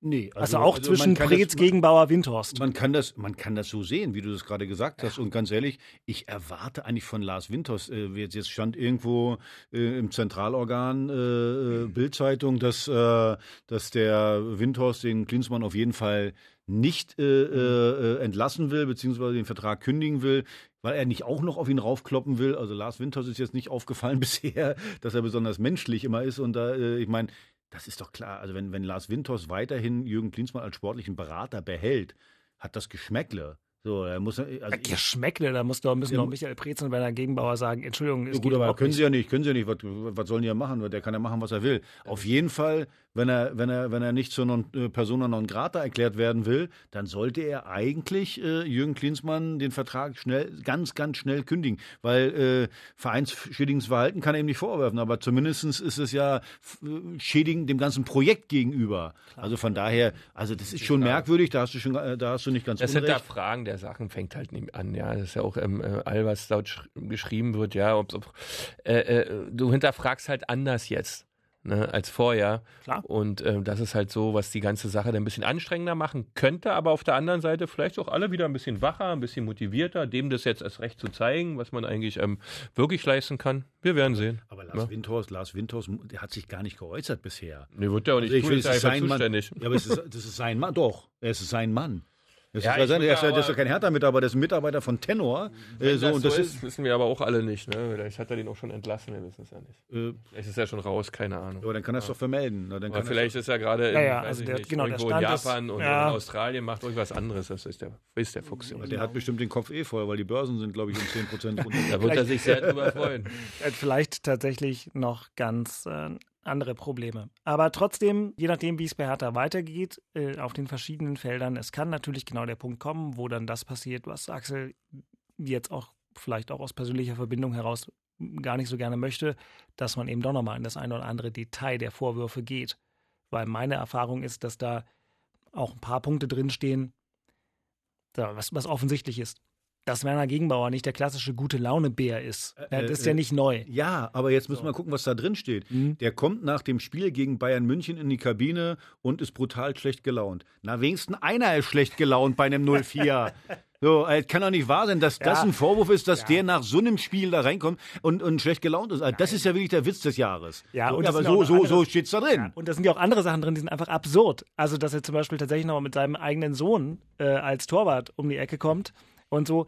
Äh, und auch an vielen anderen Punkten eine so selektive Wahrnehmung, ich mache alles super und die anderen machen nur Mist. Bloß mal nebenbei. Also ich kann dir einen Punkt, einen Punkt suche ich dir raus. Mach mal. Weil ich ja durch Zufall in Florida selber war. Ja. So, da steht dann drin in diesen, in diesen Papers, ja die einzigen, die gearbeitet haben, waren äh, die Mannschaft und er und die anderen haben nur Wein getrunken und Zigarre geraucht. Übrigens der Gegenbau ist ja der, der Zigarre raucht. Äh, So, Mhm. und äh, bloß mal nebenbei, ich habe euch das das letzte Mal schon gesagt, ich kam da an und habe gedacht, äh, Ist ja ein bisschen, bisschen merkwürdig. Einmal am Tag Training. Ich habe dann den, den Plan gesehen, was die am Tage so machen müssen. Da stand dann Frühstück, darunter stand Training, anderthalb Stunden, dann stand Mittagessen in Klammern freiwillig, Kaffee trinken in Klammern freiwillig, Abendessen in Klammern freiwillig und sonst war nichts mehr. Und zu, zu sagen, das waren, die waren die einzigen, die da gearbeitet haben. Also ich habe so gedacht, also so ein Trainingslager hätte ich auch mal gerne in meinem ganzen Leben gehabt. Ich hatte zum Schluss immer Angst vor dem Trainingslager. Oh, jetzt schon wieder da irgendwie eine Woche oder zehn Tage rumhängen, werde ich wieder gequält. Na, die haben gedacht, oh, was für ein schöner Urlaub, zehn Tage. So, also deswegen, das meine ich mit der Wahrnehmung. Also und dann dann so Kindergartendinger drin wie, ähm, naja, bei dem äh, äh, Toussaint, wo der in äh, Berlin war, wurde ich nicht angerufen, wo der in der Stadt rum, äh, rumgelaufen ist. Da wollte er mit dem Händchen halten durch die Stadt laufen oder was? Ja, das weiß ich nicht. Also das, das ist zum Beispiel so ein Punkt, hast du jetzt aufgemacht, ich war nie Trainer oder Manager, aber wenn ein Spieler, den ich gerne holen möchte, der vielleicht auch erstmal gekommen ist, weil ich den angerufen habe als Trainer nach Berlin kommt und ich weiß das gar nicht, ich hätte es auch gern gewusst. Ich würde darüber jetzt nicht ein langes Pamphlet schreiben für einen Investor oder gar für eine Zeitung. Ich würde vielleicht eine SMS schreiben und sagen, ey Leute, wenn der nächste Mal einer kommt, sagt mir mal Bescheid. Ich hätte vielleicht gerne auch Ja, mal High Five gegeben. Bei, bei, bei Tossard kommt Ja. ja, noch ein mit äh, eins dazu, der ist ausgeliehen. So. Ja. Aber der wird bestimmt beim nächsten Mal kommen und übrigens, weil du gerade sagst, naja, weil er den angerufen hat. So. Also hör dich mal in der Szene so ein bisschen um, dann weißt du, äh, also Tossard ist bestimmt nicht gekommen, weil Jürgen Klinsmann den einmal angerufen hat. Bloß mal das am Rande. Okay, wobei ist das, immer- ja nicht so ist ungewöhnlich ist. doch nicht so ungewöhnlich. Zum Beispiel Bayer Leverkusen hat man ganz lange gesagt. Was ist die Rolle von Rudi Völler bei Bayer Leverkusen? Ist ja jemand, den man mit Jürgen Klinsmann vergleichen kann. Rudi Völler macht den ersten Kontakt und stellt sicher, dass der Spieler sich erstmal für einen Club, den er vielleicht gar nicht in, kennt, äh, interessiert, weil Rudi Völler anruft. Jetzt hast, du, jetzt hast du Rudi total beleidigt. Wieso? Ja, weil du gesagt hast, den kann man mit Jürgen Klinsmann vergleichen. Rudi ist ein Riesentyp. 1990, Rudi ist, Rudi ist eine Granate. WM-Held von Christian Beek, wie es Jürgen Klinsmann bis vor vier ja Wochen war. Aber Rudi ist ja Rudi. Ja. Rudi ist ja Rudi. Wie hat Lothar gesagt? Bei, bei Jürgen geht es darum, erstmal komme ich, dann komme ich und dann kommt eine ganze Weile gar nichts und dann kommt nochmal ich. Ja, wollte ich, du weißt doch, was ich meine. Ist Ja, die ja, gleiche ja, ja. Kategorie. Vor einem halben Jahr hätten wir gesagt, Ausnahmeleute kennt man und ich habe es ja nur gesagt, der Vorgang, dass ein äh, prominenter Vereinsvertreter, der vielleicht im operativen Knietief drinsteckt, im operativen äh, Geschäft und vielleicht auch nicht, äh, aber dass der seinen Macht, Einfluss und Charme benutzt, um einem Spieler zu sagen, hey, Berlin wäre übrigens ziemlich geil. Das ist ja jetzt nicht so ungewöhnlich. Aber, aber, aber jetzt mal ohne Mist, äh, hättest du so einen Mist deinem, in, äh, deinem Vorgesetzten, deinem. Hab ich äh, doch gesagt. das ist, das ist, ich würde ja nicht mal, ich hätte nicht mal meiner Frau gesagt, ich Nee, das ist ja auch falsch. Also, äh, wenn das so gewesen wäre, ja, wenn das so gewesen wäre, ist das doch alles auch völliger Blödsinn. Weil du stimmst dich doch eigentlich permanent mit den Leuten ab. Genau. Welcher neue Spieler ist in der Stadt? Was müssen wir besprechen? Ist er zur medizinischen Untersuchung? Braucht er eine Wohnung? Hat er ein Hotel?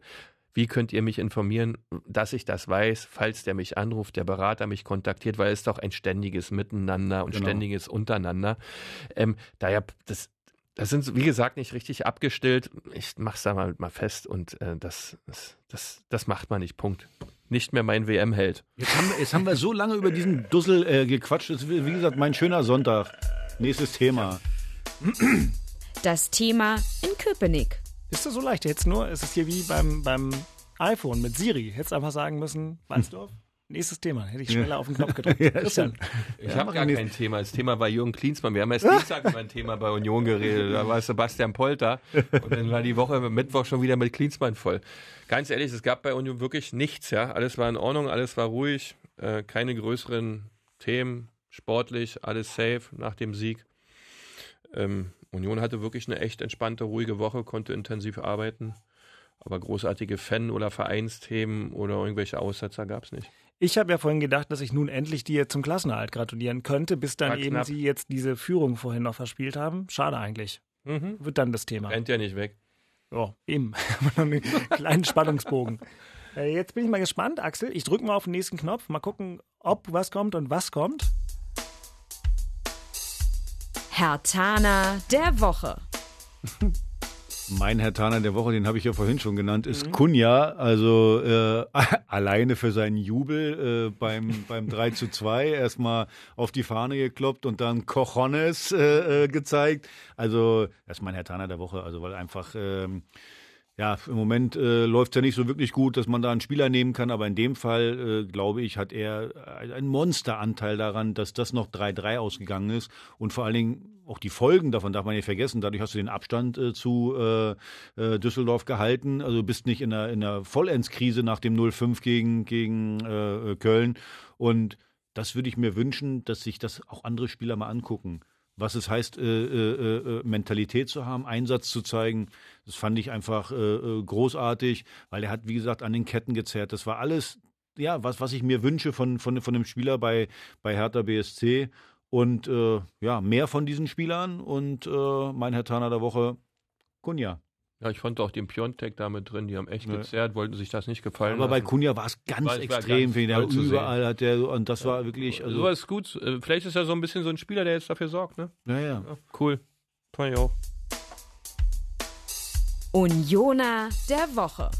Bei mir ist sehr einfach, ich habe es vorhin schon erwähnt. 400 Bundesligaspiele. Christian Gentner, geht nicht anders. Zweimal deutscher Meister und das nicht mit Bayern München.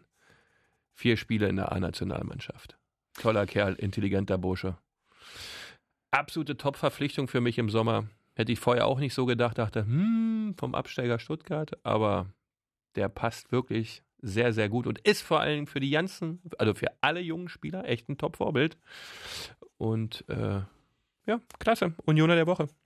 Ich hatte vor den Vorkommnissen der letzten 24 Stunden überlegt, ob wir versuchen, mit Christian Gentner direkt nach dem Spiel uns hier eine Leitung ins Stadion aufzubauen. Habe dann gedacht, nee, wir müssen jetzt über ja. Plakate und Zeitungsartikel und alles Mögliche reden. Sprengt den Rahmen ähm, ein bisschen. Da hätte ich ihn dann aber gefragt, am ersten Spieltag der Saison, da habe ich ihn bei Hertha getroffen. Stimmt, haben wir hier besprochen. Hast haben wir hier besprochen, gesagt. weil ich mich gewundert habe. Hat er sich ja noch verirrt, hat mir gesagt. Ja, ja. Er wusste, wusste, er wusste es noch nicht. Ja. Ich glaube, er wusste es noch nicht. weil er stand da und hat da mit ich Arne glaub, Friedrich, der da zu dem Zeitpunkt auch noch Zivilist war und nicht Performance Manager, ein bisschen gequatscht. Danach gab es ja. einen Hinweis. Ob er das normal machen würde. Ja. Naja, einmal kommt er Zumindest, zumindest ist er in drei Wochen da. Ja. Mhm. Naja. Ja, auf jeden Fall. Ach, das wird schön. Das ist jetzt ja schon im Prinzip der Blick nach vorn. Vorspiel. Vor der Partie in drei Wochen gibt es am kommenden Samstag endlich die wunderbare Konstellation, dass, anders als in den letzten zwei Spieltagen, Hertha BSC und der erste FC Union zeitgleich, wie es sich gehört, am Sonnabendnachmittag um 15.30 Uhr in der Bundesliga gegen den Ball treten dürfen. Der erste FC Union auswärts bei Freiburg, da kommen wir gleich zu. Hertha, Axel, zu Hause gegen den SV Werder Bremen, der vorerst letzte Verein in dieser Serie von Mannschaften, bei denen wir hier mal vor ein paar Wochen in unserer Hybris gesagt haben, gegen die müsste Hertha eigentlich alle gewinnen, weil sie qualitativ die bessere Mannschaft sind. Jetzt Werder massiv angeschlagen und jetzt auch noch ein bisschen benachteiligt. Vielleicht gleich die erste Frage durch diese Verschiebung, Absage des Spiels gegen Frankfurt, gegen die sie jetzt unter der Woche auch noch im Pokal spielen müssen. Werder hätte ja heute gegen Eintracht Frankfurt gespielt. Aber gut, aber, aber ist, das, ist das doof? Ja, gut, aber Eintracht Frankfurt hat, äh, das sind ja Umstände, die kannst du ja nicht beeinflussen. Ja, trotzdem doof. Ja, ob das nur doof ist oder nicht, äh, äh, so wollte ja, ich, ich, ich der Spielerkruse, wie hätte der Spielerkruse äh, vor 20 nein, Jahren gespielt? Ja, nein. Jetzt geschimpft wahrscheinlich. Nein, überhaupt nicht, weil ich bin fairer Sportsmann. Und fair. Äh, ja. So, und da, ich, da sage ich einfach, wenn die Freitagabend spielen, wie sollen die denn Sonntag. Äh, nee, ich finde das total fair. So, finde ich auch. Das Quatsch, was ja, ja, fand ich auch. Und okay. die spielen jetzt Mittwoch gegen, gegeneinander. Das ist sicherlich ein Vorteil für Hertha. Äh, übrigens, es wäre noch mehr ein Vorteil gewesen, wenn die heute gespielt hätten, am Mittwoch und dann am Samstag. Weil dann könnten wir uns jetzt auch beschweren und sagen, ah, wieso so, die werden doch jetzt äh, total kaputt, wenn die bei uns dann antreten. Ja, das ist Blödsinn. Das ist einfach so, da muss man hinnehmen. Äh, du hast gerade gesagt, Hertha hat qualitativ die bessere Mannschaft. Ich würde das mal anders formulieren. Hertha hat qualitativ die besseren Einzelspieler. Ja. Eine Mannschaft haben sie im Moment eben nicht. So, außer vielleicht die letzten 45 Minuten gegen, äh, gegen Fortuna Düsseldorf. So, ich, ich glaube, äh, da, da ist ganz, ganz viel Arbeit diese Woche in, äh, bei Hertha gefragt. Weil nochmal, du kannst jetzt nicht einfach darüber hinweggehen, was in der ersten Halbzeit da passiert ist. Wir können natürlich uns alle jetzt in den Arme liegen, 3-3, ja, wunderbar. Aber du musst schon mal gucken, was ist da passiert, äh, warum ist das passiert und wie kriegen wir es jetzt hin, dass wir eben nicht äh, äh, gegen Werder Bremen äh, äh, antreten und wieder drei Stück kriegen. Äh, also ganz, ganz wichtig ist ja, du darfst das Spiel nicht verlieren. So. Unentschieden, ja, ist doof, aber wäre wär, wär völlig noch in Ordnung. Dann bleibt der Abstand zumindest zu Bremen bewahr, also äh, äh, ähm, äh, bleibt so. Und äh, aber du hast diese Woche ganz, ganz viele Möglichkeiten innerhalb der Mannschaft auch zu gucken, wie verhält sich wer. wer von denjenigen ist eben äh, total auf Brass bei vielleicht ähm, äh, ähm, äh, Feldhoff und Nuri. Da musst du drauf gucken und ja, da musst du eine, eine Entscheidung fällen. Aber es ist eine ganz, ganz schwierige Woche. Das hört sich jetzt doof an, ist aber so, weil wenn du, wie gesagt, nochmal, du hast es gesagt, 135 Minuten 08.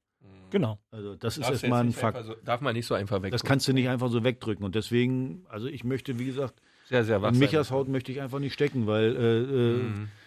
Das zu moderieren und zu betreuen und zu sehen und zu Ganz beobachten schwierig, ganz und dann die schwierig. richtigen äh, Sachen auch zu machen, ja, weil du darfst ja auch nicht über einen Trainer hinweg was tun, ja, das muss ja auch alles immer in, in diesen Hierarchieformen bleiben, das ist schon eine Herausforderung, eine größere. schwer. Ja, schwer. Aber wichtig finde ich, nicht verlieren. Ja. Wir haben es auch letzte Woche gesagt, von Spiel zu Spiel muss man sich. Aber gut, aber das haben wir übrigens gegen Düsseldorf ja auch gesagt. Ja, habt In ihr. Düsseldorf, Genau, und das in Düsseldorf kommt dann, äh, äh, wie gesagt, ich, ich, ich möchte mein, 0-4 aus, reden wir hier heute über was anderes. ja, ja, ich möchte mein Gesicht nicht gesehen haben äh, nach, dem, äh, nach den ersten zehn Minuten. Also äh, Wird wahrscheinlich Hans Meier wieder angerufen, wenn das 0-4 gewesen wäre. Nee, Äh. naja, würde Paul Dardai anrufen. Ich würde Paul Dardai anrufen, weil ich glaube, Eugen dass Paul Dardai so unfassbar loyal diesem Club gegenüber ist, Ja? dass wenn, meine ich schon, Axel, Ohne so ein Idee. bisschen. Na, sag mal was. nein, du kannst jetzt nicht anfangen, äh, äh, Paul Dardai zurückholen, so ein Blödsinn. Also, Ja, was willst du machen? Du musst da irgendeiner hinsetzen, der die Ey, wenn wir das Ziel Ja, bringt. ja, äh, zum ja Glück erst Also bevor ich Hans Meier anrufe, rufe ich aber zehnmal Paul das, Dardai an. das ist mir auch klar. Das ist mir auch klar. Ich habe immer noch beide Nummern, ne? So, Okay. aber, aber äh, wie gesagt, jetzt. Paul Dardai hin, hinzusetzen, äh, äh, du, hast ja, du hast ja auch eine Entscheidung getroffen, warum er da nicht mehr sitzt. Ja, aber es ist Äh, eine so, und völlig jetzt zu andere sagen- Aufgabe. Äh, naja, Dass aber ihr jetzt- Hans Meier so verpönt, ja. Ich, Ede, Ede Geier Ja, lebt doch auch noch, oder? Ede, Ede das Geier ich bin jetzt traurig. Ah, die Nummer habe ich auch. Ja, nee, das ist Quatsch. Aber Hans, ja, aber es ist mit Hans Meier. der kann doch mal richtig Gas geben für neun Spieltage. Das kann er denn noch mal. Ja, aber wenn Hans du das jetzt so machst, in, in, so einer, in so einer Konstellation zu sagen, jetzt irgendwie da noch einen zu. Irgendeinen Impuls muss er denn setzen. Schauen wir mal. Ich hab Wenn mir- sie nicht verlieren, bleibt alles so, wie es ist. Wer waren die Co-Trainer von Hans Meier? Weil ist ja Hatte wichtig. der jemals einen Co-Trainer? Weiß ich nicht. Keine Ahnung. Weißt du übrigens, wen Hans Meyer als erstes abgesägt hat? Na? Nico Kovac. Hm. Ist kein Spaß. Und Hm. als zweites Freddy Bobic. Hm. Den hat er dann Die waren ihm zu dominant. deswegen würdest du den auch nicht mehr anrufen. Die Ja, ich hätte Hans Meyer sowieso nie angerufen. Also von daher, also was ein anderes Thema. wollte ich ja auch. Aber es nur. ist schwierig, jetzt wie gesagt, da eine, eine, eine Lösung jetzt zu finden. Äh, das kann ich nicht sagen. Da muss gucken, auch was auf dem Markt ist, wie du weitermachen willst. Letztens äh, hast du noch gesagt, Nico müsste dann übernehmen. äh, Ja, aber Naja, du, das ist natürlich die Variante. Natürlich, aber sonst bräuchtest du ja irgendeine Form von einem Brückentrainer. Und da bin ich halt so im Bereich, wer, wer wäre so, dass er völlig uneitel sagen würde, okay, Hertha hat jetzt nochmal ein Problem und ich helfe denen jetzt. Also wenn du, wenn du, wenn du, äh, wahrscheinlich musst du dann Rainer Wittmeier holen, ja genau. Also da sind wir ja wieder beim Thema. Ich will Ja. das jetzt hier nicht weiter ausbreiten. Gut. Also, also Paul äh, jetzt wieder zu holen, äh, halte ich für sehr gewagte These. Hey, mir wäre es nur für bis zum Saisonende. Also e- egal. Ähm, vielleicht, Gewagte These. vielleicht wird ja auch alles gut. Ihr habt ja auch keine bessere Idee. Ich habe euch erwischt. Ich hatte eine tolle, aber Hans Hans wurde ja sofort, ich wurde hier gemobbt. Hans Meier. und um eine Sache kommst du nicht drum rum, Christian. Du hast ja eine überragende Erinnerung an Werder Bremen. Eine überragende Erinnerung, ja, wegen dem Ja, Europapokalspiel. wegen dem Europapokalspiel des BFC Dynamo, was, was jeder Fußballfan irgendwie kennt, aber doch nicht so wie du. Nee, Ähm, da war ich Balljunge beim 3-0 im Jahn-Sportpark. Ah. Und äh, das war ein Sensationsspiel. Tom Doll vorne, Wuschi Rode hinten, Bodo Rutverleit im Tor. Geiles Fußballspiel, 3-0 gewonnen. Bloß leider gab es 14 Tage später fünf Stück auf die Nuss, weil alle vorher einkaufen waren. wie ging das eigentlich? Haben die dann Devisen bekommen vom Staat? Natürlich haben wir Devisen bekommen und ähm, konnten dann alle einkaufen gehen und haben dann das gekauft, was wir nicht hatten, wie tolle Fernseher etc. Um dann zufrieden und glücklich nach Hause zu fahren. Leider mit fünf Stück im Gepäck. Selbst diese Superspieler wie Doll, Tom, Rode und Ernst haben es nicht hingekriegt, dieses Spiel nicht, also nicht so zu verlieren, haben sie nicht geschafft. Ja. Aber war eine wilde Zeit. Wilde Zeit und für alle ähm, neutralen äh, Fußballfans, damals halt Werder Bremen im Europapokal, fantastisch. Also die BFC Dynamo-Nummer, dann gab es ja noch sowas gegen SSC Neapel. Ja. Dein Freund Uli Borowka zweimal gegen Diego Maradona gespielt. Das hat Diego, glaube ich, bis heute nicht vergessen. Nee, weil er wirklich auch gegen Uli Borowka keinen Stich gesehen hat. Nee, gegen die Axt war es schwer. ja, ich habe mal ein langes Interview mit Uli Borowka gemacht vor bah, 15 Jahren. Da habe ich ihm das Kicker-Titelbild von, ich glaube, das war auch 89 oder 90 mitgebracht. Ja. Ihm im Zweikampf gegen Diego Maradona. Die Geschichte erzählt er gerne mit dem kleinen Diego Maradona. Kann ich verstehen, würde ich an seiner Stelle auch. Weil das ist natürlich ein großes Uli. Ding. Und Union muss nach Freiburg da haben wir schon festgestellt, immer was Besonderes. Und äh, wie war das? Was war da für euch so seltsam, wenn man nach Freiburg gefahren ist? Gar nicht der weite Weg? Äh, also Freiburg war immer komisch zu unserer Zeit. Ich weiß gar nicht, ob das heute immer noch so ist. Äh, war erstmal der Platz. Der war ganz komisch. Der war kurz, aber extrem breit. Viel breiter als in allen anderen Stadien. Ja. Und, äh, und dann ein ganz beschissenes Ding. Also glaubt kein Mensch jetzt. Im Frühjahr in Freiburg ist meistens immer doof, weil du kommst aus Berlin dahin. Hier sind irgendwie 7, 8 Grad. Kühl. Und manchmal kommst du dann nach Freiburg und da ist Föhn und 20 Grad. Und dann hast du als Spieler, denkst du, boah, warm, und der Körper kann sich nicht so schnell dran gewöhnen anscheinend. Also die genaue Ursache kenne ich auch nicht, äh, aber es war dann immer ganz, ganz schwer, gegen die da zu spielen. Wahrscheinlich ist es so, wenn du die ganze Woche im kühlen Wetter äh, trainierst und kommst dann dahin und dann 20 Grad mehr, äh, ist wahrscheinlich so, als wenn du in eine andere Zeitzone kommst. Ich habe keine Ahnung, was der Grund dafür ist, aber es war auf jeden Fall immer ziemlich schwierig. Und trotzdem, Union hat zuletzt schwierige Aufgaben gut gelöst, deswegen. Urs Fischer wird nichts verändern. Es besteht auch da die riesengroße Chance, ein Spiel zu gewinnen. Es besteht auch da die Chance, super zu bestehen, weil dieses System kannst du überall anwenden, ja. Äh, auch in Freiburg, wo der Platz ein bisschen breiter ist und alles ein bisschen anders ist, weil es echt wirklich läuferisch, wenn die an dem Tag topfit eingestellt sind, eine super Mannschaft sein kann. Das ist äh, nicht leicht gegen Freiburg zu spielen. Haben jetzt auch nur knapp gegen Dortmund 1-0 verloren. Äh, dort ein gutes Spiel abgeliefert. Also ganz schwieriges Auswärtsspiel, aber das haben wir schon gegen Eintracht Frankfurt gesagt und da haben die Unioner eine Sensationspartie abgeliefert. Ich hoffe, ähm, dass das im Breisgau auch gelingt. Aber schwer, ja, weil vorne auch mit Pettersen und Grifo, das sind gute Spieler, haben eine stabile Defensive, können echt gut nach vorne marschieren mit viel, viel Tempo harte Aufgabe, aber System Union Berlin, Urs Fischer System sollte auch dort bestehen. Und Tabellennachbarschaftsduell äh, Es wäre ja ganz gut, wenn Union vielleicht nur ein Pünktchen holt, äh, Hertha gewinnt. Also ich will ja, ich will ja die Entscheidungsschlacht am 21. Boah, äh, was für ein Wort. März. War das so ein hartes Wort? Doch, ja, die Entscheidung. Nee, das kann ja. man das. Äh, wir hatten ja auch die Diskussion, was darf man sagen, was darf man nicht sagen. Ja, ich, aber ich finde, Entscheidungsschlacht darf man sagen. ich tue mich mit diesen Militarismen schwer, aber ihr sagt ja auch dauernd marschieren, so ist es halt. Ja, ja. Aber auf jeden Fall sage ich, äh, am 21. März muss es die Entscheidung geben und da wollen wir noch in Schlagdistanz sein. Aber da ist viel Hoffnung dabei. Die Hoffnung stirbt grundsätzlich zuletzt. Ganz, ganz viel Hoffnung. Gerade hier. Ich glaube, zu viel Hoffnung. Kann ich alles verstehen. Und doch, wenn Union jetzt gewönne beim SC Freiburg, dann hätten sie genauso viele Punkte wie Freiburg, nämlich 33. Okay, wollen wir mal nicht durchdrehen. Also ich glaube, für Union wäre auch ein Punkt. Ich habe hab das letzte Woche schon gesagt. Das ist, äh, wie gesagt, für mich äh, eine, eine Riesenleistung von dem gesamten Team. Äh, wie gesagt, wenn man auch die Entwicklung sieht, wie die Mannschaft spielt. Und das ist einfach großartig. Und äh, ehrlich ist, hätten wir damit niemals gerechnet, dass die so stabil ihre Spiele machen. Jetzt kann man sagen, 2-0 geführt, kann man ja auch gewinnen gegen Wolfsburg. Nee, haben wieder einen Punkt gemacht, wieder ein ordentliches Spiel gemacht und alles. Also das ist schon, das nötigt mir Respekt ab. Also ist, ich sage es ungern, aber ich muss es einfach sagen. Ja, Respekt. Alles andere würde ja auch deinen Expertenstatus gefährden. Meinst du? äh, naja, das fällt mir schon schwer. Ja, aber ähm, wir wachsen hier ja durchaus an unseren Aufgaben. Womit, Axel, für dich nur noch das bleibt, worum du dich letzte Woche erfolgreich gedrückt hast. Nämlich ein guter Rat aus Charlottenburg. Also ich habe mich letzte Woche darum gedrückt. Ich werde mich auch dieses Mal darum drücken, weil ganz ehrlich, ich habe im Moment keine Ratschläge zu erteilen, nach dem, was bei uns los war die letzten äh, Wochen sowieso nicht. Äh, ich werde erst wieder Ratschläge geben, wenn wir am 21. März äh, die Scharte der Hinrunde ausgewetzt haben, dann gebe ich wieder Ratschläge und ich hoffe, zu diesem Zeitpunkt sind wir auch dann vor Union. So, Christian ist sportlich so komfortabel aufgestellt, du musst dich nur wirklich nicht drücken. Nö, ich muss mich Ein nicht guter drücken. Rat aus Köpenick. Ja, mein lieber Axel, ihr braucht den guten Rat. Ähm, wenn die Mannschaft so wie in den letzten 45 Minuten Düsseldorf so eine Mentalität zeigt, ähm, dann klappt das auch gegen Bremen. Aber da ist genau mein Rat, das in dieser Woche sehr, sehr gut zu beobachten, weil wir hatten 135 Minuten 08. äh, äh, was da geliefert wurde. Da scheint irgendwas nicht ganz richtig zu sein. Also daher mein Rat, schaut euch die Mannschaft intensiv an. Wie sind die Mannschaftsteile, die Mannschaftsklicken, wie funktionieren die miteinander, dass das gegen Bremen wirklich super klappt, der wichtige eine Punkt geholt wird, um den Abstand zu behalten und vielleicht sogar ein Dreier.